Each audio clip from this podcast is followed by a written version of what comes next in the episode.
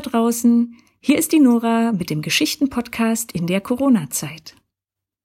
Ihr Kinder, seid ihr eher ungeduldig oder geduldig? Kommt drauf an, stimmt's?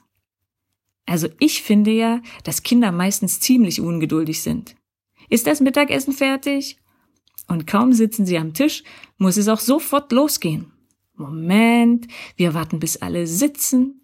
Moment, wir warten, bis wir gebetet haben. Wann sind wir endlich da?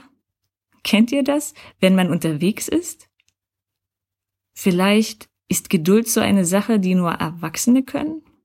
Nein, stimmt auch nicht. Ich bin auch manchmal ziemlich ungeduldig. Wenn ich zum Beispiel ein Paket bestellt habe, kann ich es kaum erwarten, dass es endlich ankommt. Oder wenn ich eine wichtige Frage an jemanden habe, dann schreibe ich eine Nachricht und schaue ständig nach, ob die Antwort gekommen ist. Wahrscheinlich muss man Geduld lernen. Manchmal wird man dazu gezwungen. Wie jetzt in der Corona-Krise. Wir müssen alle darauf warten, dass wir endlich unsere Freunde wieder treffen können. Dass wir endlich wieder jemanden umarmen dürfen. Mann, das wird ein Fest. Ich kann es mir noch gar nicht vorstellen. Und wahrscheinlich dauert es auch noch eine Weile. Wir können den Zeitpunkt nicht beeinflussen. Es liegt nicht in unserer Hand. Wir können nur das Beste draus machen. Ich erzähle euch heute eine Geschichte aus dem Buch Willkommen im Haus des Lachens. Natürlich in der Nora Henker Kinderversion. Es geht um eine Frau, die ziemlich viel Geduld brauchte. Sie konnte drei Jahre lang nur auf dem Bauch liegen. Ich erzähle, was sie daraus gemacht hat und wer ihr dabei geholfen hat. Auf geht's!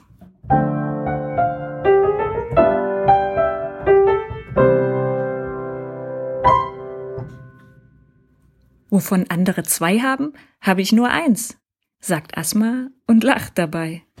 Ich habe nur ein Bein, eine Niere und ich höre nur auf einem Ohr. Leuchtende Augen strahlen unter ihrem Kopftuch hervor. Das trägt sie immer. Sie ist Muslimin und lebt in Beit Jala. Dass sie heute lebt und strahlen kann, ist nicht selbstverständlich. Sie verdankt es vielen Menschen, die ihr geholfen haben. Als Teenager stürzt sie vom Dach und verletzt sich so schwer, dass sie ein Bein und ihre Niere verliert. Die Ärzte behandeln sie nicht besonders gut. Nach den Operationen kann sie drei Jahre lang nur auf dem Bauch liegen. Alles andere ist so schmerzhaft, dass sie es nicht ertragen kann. Deutsche Krankenschwestern von LifeGate kümmern sich in dieser Zeit um sie, bis endlich alle Wunden verheilt sind. Dann übt sie zu sitzen. Jeden Tag ein paar Minuten. Die Muskeln dafür müssen erst neu aufgebaut werden.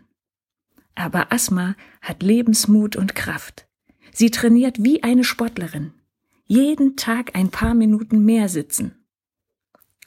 Aber es geht ihr nicht schnell genug. Es muss doch eine Möglichkeit geben, mich fortzubewegen, auch wenn ich auf meinem Bauch liege. Wie könnte das nur gehen? Sie überlegt und überlegt. So schwer kann es nicht sein. Könnt ihr nicht an die Pritsche, auf der ich so oft liege, einfach Räder eines Rollstuhls anbauen? Zwei große Räder vorn, zwei kleine Räder hinten und schon habe ich eine fahrbare Liege, die ich selbst steuern kann. Für meinen Kopf sägt ihr mir noch ein Loch in die Pritsche, dann sehe ich, was meine Hände mit den Rädern machen. Die Livegate-Mitarbeiter sind skeptisch. Das wird nicht funktionieren. Doch Asma drängelt so lange, bis sie nachgeben und ihr das gewünschte Gefährt bauen. Und tatsächlich, sie kann sich damit fortbewegen. Zunächst nur im Haus und später traut sie sich sogar auf die Straße damit. Ich möchte endlich wieder etwas vom Leben sehen, nicht nur hier drin liegen und warten, bis ich endlich sitzen kann. Überglücklich rollt sie durch die Straßen ihrer Stadt, und sie geht sogar einkaufen. Da die Läden oft klein sind und nur über eine Stufe zu erreichen, rollt sie mit ihrer Zauberpritsche bis vor den Eingang. Dort ruft sie dann so lange, bis jemand sie hört und ihre Bestellung aufnimmt. Sie lässt sich die Waren in einen Korb unter der Pritsche legen, bezahlt und rollt wieder nach Hause. Wie gut sich das anfühlt. Endlich wieder etwas selbstständig tun zu können, ganz allein. Und nicht nur das. Seit sie das Kopfloch in der Britsche hat, kann sie mit ihren Händen etwas tun. Sie lässt sich zeigen, wie Taschen und Buchhüllen bestickt werden und beginnt zu arbeiten. Auf dem Bauch liegend schaut sie also durch das Loch in der Pritsche. Darunter hat sie eine kleine Ablage, auf der die Sticksachen liegen. Die Pritsche ist schmal genug, dass sie ihre Hände darunter zusammenführen kann und damit etwas tun. Sticken zum Beispiel. Somit verdient sie nun etwas Geld. Wie wunderbar, nicht mehr dauerhaft auf die Hilfe anderer angewiesen zu sein. Das Sitztraining zahlt sich schließlich aus. Eines Tages kann sie tatsächlich sitzen und auch für ein paar Stunden am Tag im Sitzen arbeiten. Sie arbeitet in der Strickabteilung von LiveGate. Hier wird alles hergestellt, was gestrickt werden kann. Mützen, Schals, Pullover und Kinderkleider. In allen Farben und Größen. Damit das schneller geht, helfen große Strickmaschinen.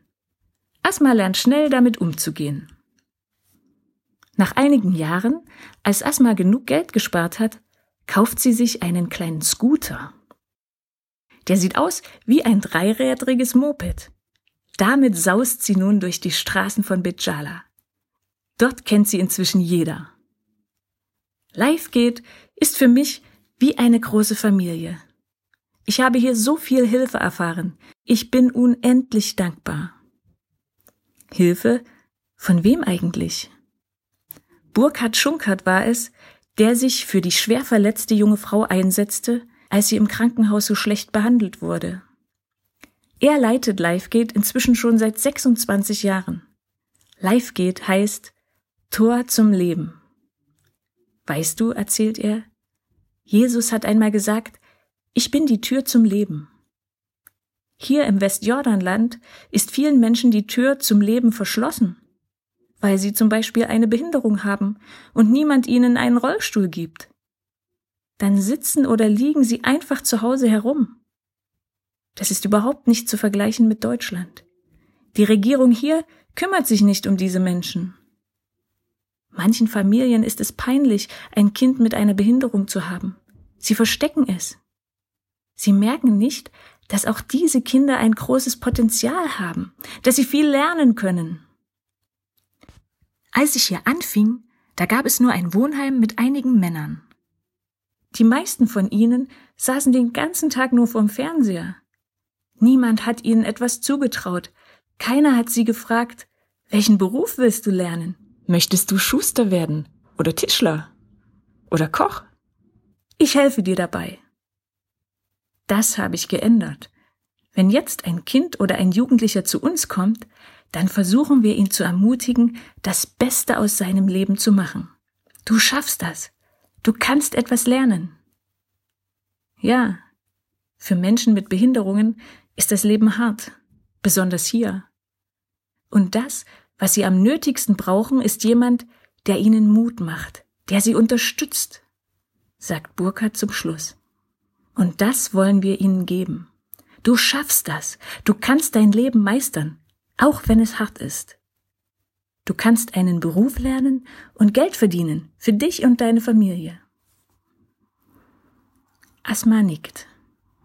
Genau das schaffen Burkhard und seine Mitarbeiterinnen und Mitarbeiter. Sie geben den Kindern und Jugendlichen Liebe und Zuversicht. Das macht sie stark. Das gibt ihnen Kraft, an sich selbst zu glauben. Mein Leben mit diesem Körper ist nicht leicht, sagt Asma. Ich bitte Gott jeden Tag um neue Kraft. Und dann stehe ich jeden Morgen auf und bin glücklich und freue mich auf meine Arbeit bei LiveGate. Sie strahlt.